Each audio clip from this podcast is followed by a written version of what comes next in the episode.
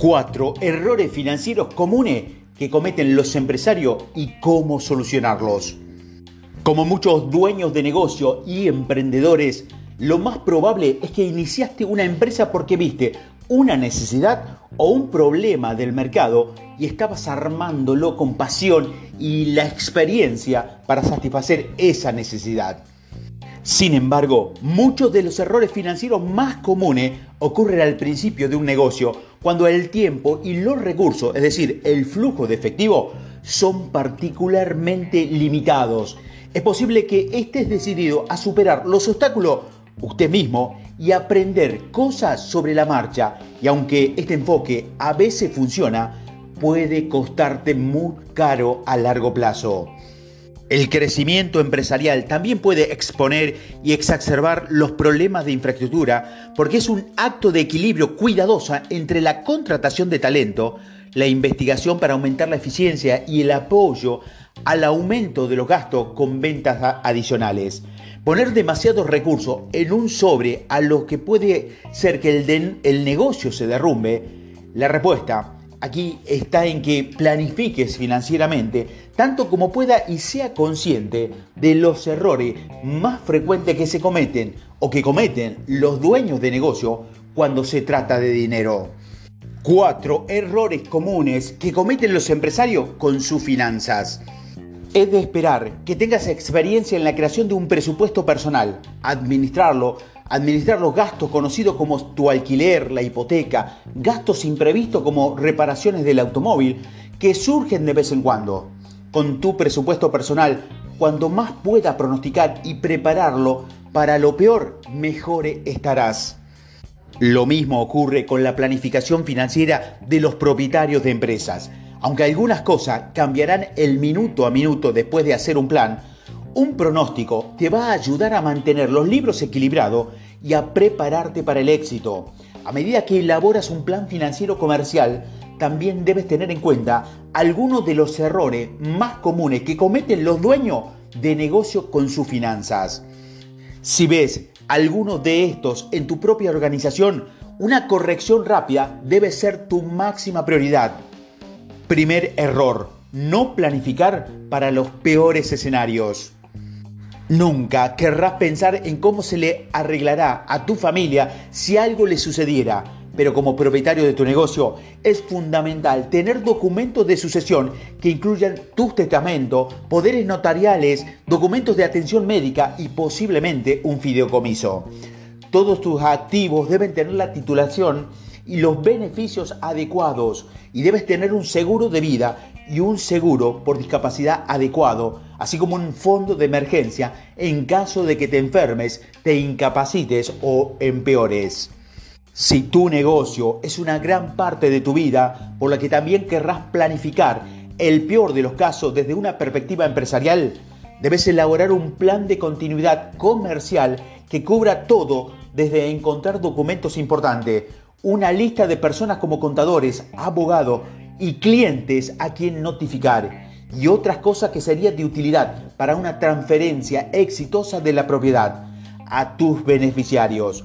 Si bien la planificación patrimonial no es algo en la que la mayoría de la gente le gusta insistir, debes asegurar que tu negocio se cuide como usted desea desde que usted se haya ido.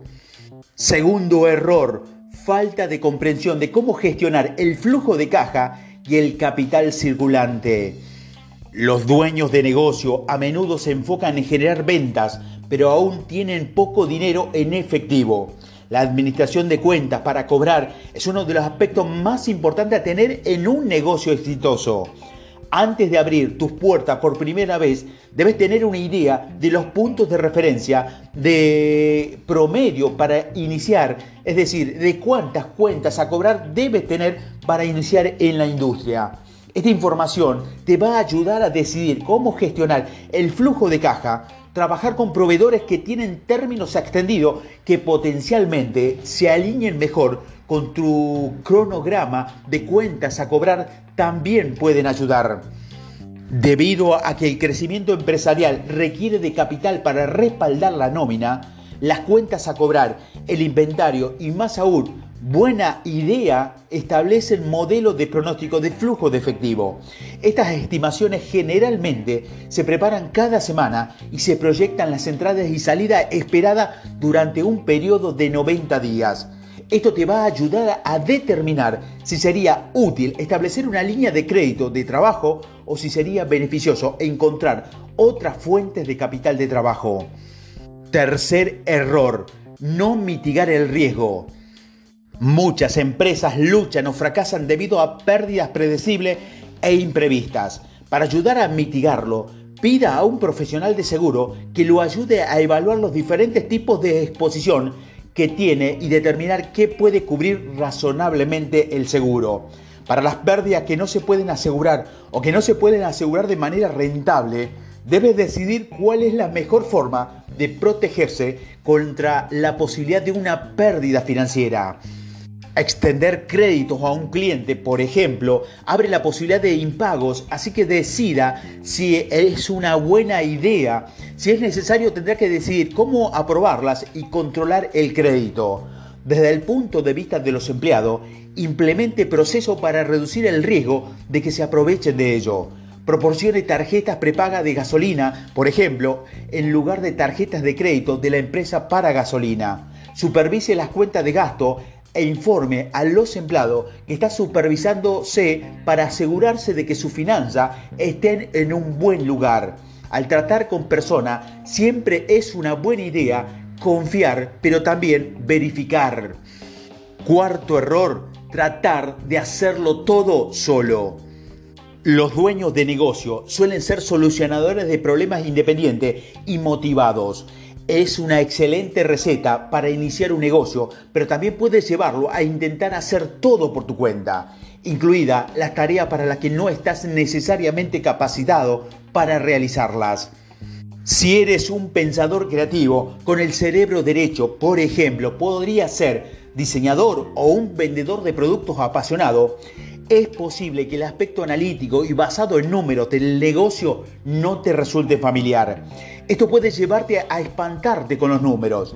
Entonces, podrías encontrar a alguien que se ocupe de los elementos como la nómina de personal, los cuentas a cobrar, las jubilaciones, encontrar a un buen contador puede ser extremadamente beneficioso tanto para tu tranquilidad como para tu balance final. Comience con una evaluación honesta de las áreas en las que sobresale y de las deficiencias que puedes tener. Con una imagen precisa de tu capacidad, trabaje para formar un equipo que te complemente y cubra cualquier brecha. Un consejo asesor también puede ser de utilidad para detectar nuevas formas de hacer las cosas, desafiar el statu quo y crear eficiencia en el negocio. Dirigir una empresa es una tarea difícil. No se puede esperar que todo salga bien todo el tiempo. Sin embargo, aunque puedes recuperarte fácilmente de ciertos errores de juicio, algunos errores financieros comunes pueden arruinar rápidamente un negocio si no se controlan. Mientras trabajas para proteger tu propia organización, para que puedas mantener tus puertas abiertas durante los próximos años, prioriza el bienestar financiero y rectifica rápidamente cualquiera de estos errores mencionados anteriormente.